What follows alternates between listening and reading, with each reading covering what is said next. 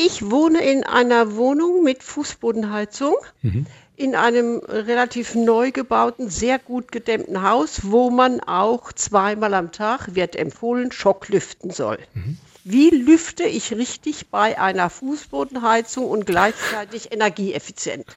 Tausend Antworten. Ja, genau so, wie, wie es Ihnen empfohlen worden ist, Stoßlüftung. Sie können die Heizung nicht runterdrehen, funktioniert ja gar nicht.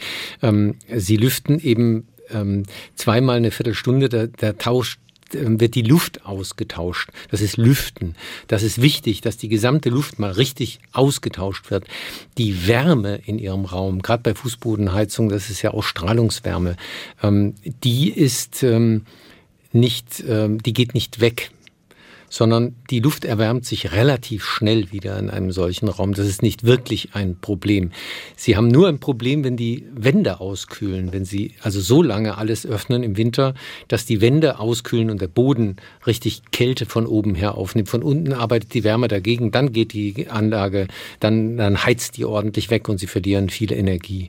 Also dieses Stoßlüften ist genau so gedacht, ich tausche nur die Luft aus und lasse die Wärme im Raum, in den Wänden, im Boden drin. Und dann passiert nicht viel. Viele machen den Fehler und machen so eine Halblüftung, also ein bisschen gesperrtes Fenster den ganzen Tag, kommt schon irgendwie Luft rein. Dann kühlen sie mindestens den Bereich ums Fenster herum richtig aus.